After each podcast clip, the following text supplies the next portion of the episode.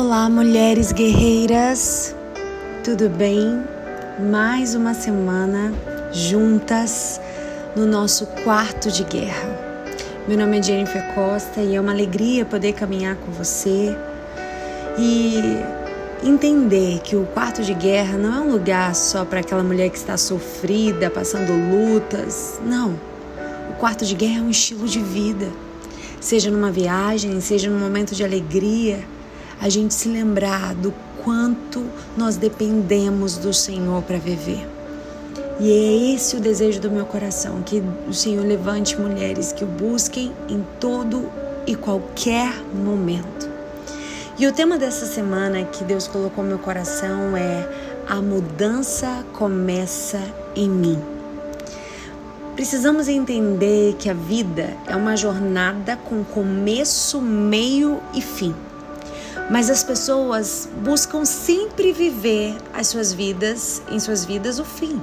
Porque querem logo as conquistas, as realizações, os sonhos realizados. Nós somos assim, a nossa estrutura é assim, a gente quer viver logo o fim. E muitas vezes não respeitamos o tempo árduo da semeadura, o tempo do início. Nada começa grande, até porque se começar grande é uma anomalia. Todo início é pequeno, todo início é com dificuldade. E como o salmista nos afirmou, todas as vezes que você foi plantando e chorando, certamente você voltará com seus frutos e o seu molho na mão. Você voltará com os frutos das suas lágrimas, os frutos das suas sementes, os frutos da sua escolha. Precisamos respeitar o período de semeadura, o período das lágrimas, o período do início, porque eles são tão necessários e vitais para que venhamos chegar ao fim, ao fim com os nossos frutos nas mãos, com as nossas colheitas, com as nossas conquistas, com os nossos sonhos. Existe uma trajetória. E muitas vezes, algo que Deus precisou ministrar em mim, nós Vivemos uma felicidade baseada em função de ter e obter algo. Eu só, por exemplo, eu só serei feliz quando Deus me der um marido. Quando Deus me der minha casa própria, eu serei feliz. Quando Deus me der filhos, eu serei feliz. Ei, precisamos aprender. Como um dia eu aprendi a parar de condicionar a minha felicidade baseada em ter algo. A nossa felicidade tem que ser real na caminhada e não no destino final. Não permita que a sua pressa, que a nossa pressa de chegar, venha roubar de nós a beleza da caminhada. Desfrute do caminho. E ao alcançar o seu destino, você não dirá cheguei, você dirá eu vivi. Aleluia! Eu sei que assim como eu, muitas pessoas anseiam por viver mudanças em sua vida, mudanças na sua casa, no seu relacionamento, na sua vida financeira, nas suas amizades. Mas eu te pergunto: será que aquilo que precisa mudar não começa em nós? Sim, foi isso que Deus ministrou meu coração. A mudança está em mim primeiro. Quando nós mudamos, tudo ao nosso redor muda. Quando nós amadurecemos, todos ao nosso redor amadurecem. Quando nós agimos, as desculpas não nos paralisam mais. Aleluia! Deus está te dizendo: ei, eu não vou fazer nada fora sem que eu faça em você primeiro.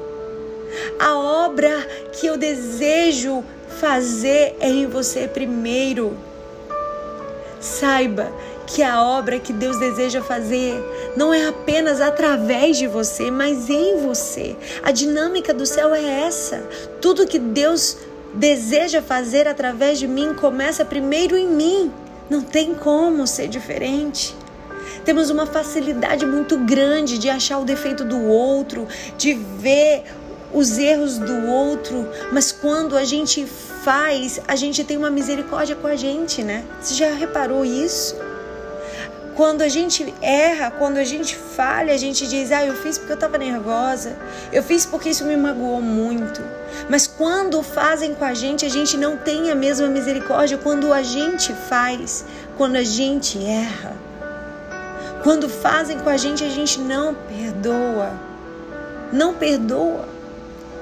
Mas hoje, o Espírito Santo está trabalhando em nós, porque a mudança vai começar em nós.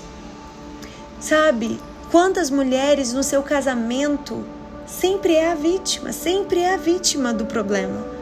A tendência que temos de ver o defeito sempre do nosso marido e aliviarmos os nossos defeitos, aliviarmos as nossas limitações. Mas preciso te dizer, as mudanças que tanto você deseja ver no outro começam em você. Quando você aprender isso, muita coisa vai mudar. Você deseja tanto que os seus filhos mudem. Você deseja tanto que os seus filhos tenham uma vida de oração. Você deseja tanto que o seu marido tenha uma vida de oração. Mas eu te pergunto: você tem orado? Você tem sido exemplo para os seus filhos? Você tem sido a mulher de Deus dentro da sua casa que ora, que busca, que está com uma vida alinhada com a palavra de Deus? Se você está passando hoje por uma crise no seu casamento, deixa Deus começar a restauração através de você primeiro. Às vezes a gente jejua pelo outro, ora pelo outro e Deus está ansioso a fazer em você. Ei, você é o alvo de Deus. Quantas vezes ouvimos uma palavra e falamos: "Ah, essa palavra é para fulano". Não, a palavra é para você. Começa aí em você. Talvez você esteja aqui nesse quarto de guerra, porque algo difícil você tem atravessado, mas saiba que o que te falta é o que Deus usa para te tratar e te restaurar. Ele vai te restaurar. O Senhor vai restaurar a sua sorte. Mas ele está usando tudo isso que te falta para te alinhar. Sabe, eu aprendi que o arrependimento não é quando você chora. Arrependimento é quando você muda. Talvez Deus esteja te cercando de espinhos para te levar de novo ao propósito que Ele tem. Tem muita gente que diz: Eu nasci assim, eu vou morrer assim. Aceitam seus defeitos e não desejam mudar mais. Mas essa semana chegou a semana da mudança. Você crê nisso? Eu te pergunto, por que é tão difícil mudar? Porque os nossos defeitos têm os seus pontos positivos. Como assim? Todo defeito, ele tem uma recompensa, ele mascara a nossa dor, mascara uma desculpa para fracassar. Sabe aquela pessoa que ninguém pode contrariar ela? Ela usou o defeito dela para conseguir um benefício, que é ninguém contrariar ela. Que desculpa mais bonita para se manter com esse defeito. Ou seja, todo mundo ao meu redor me amando, me agradando, porque aí tá tudo certo.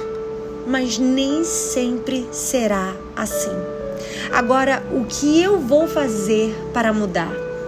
O texto em Romanos 12, 1, 2 diz: Rogo-vos, pois, irmãos, pela compaixão de Deus, que apresenteis os vossos corpos em sacrifício vivo, santo e agradável a Deus, que é o vosso culto racional.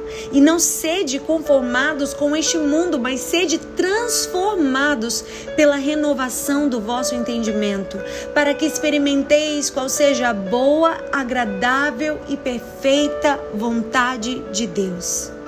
A Bíblia nos ensina como mudar Sabe como é? Mudando a nossa mente, transformando a nossa mente pela renovação do nosso entendimento. Porque muitas vezes aquilo que você está entendendo como certo na sua vida não é certo. Aquilo que você está entendendo como o, o certo a fazer não é o certo a fazer.